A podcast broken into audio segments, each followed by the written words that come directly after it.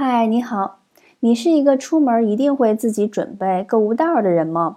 我就是，平时坐标北京，因为在居住的周边已经彻底取缔了各种菜市场，只允许留超市。超市的购物方式，我到现在还真是不太适应的。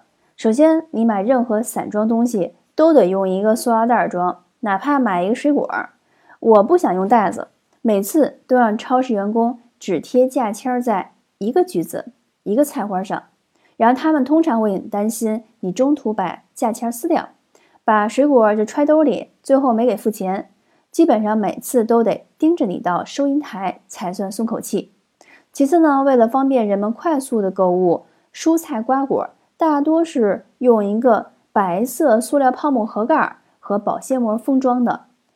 如果我一次要买十种的蔬菜。那就得被迫带回家十个泡沫塑料盒，不知道这种为了方便而持续污染环境的生活方式还要持续多少年呢？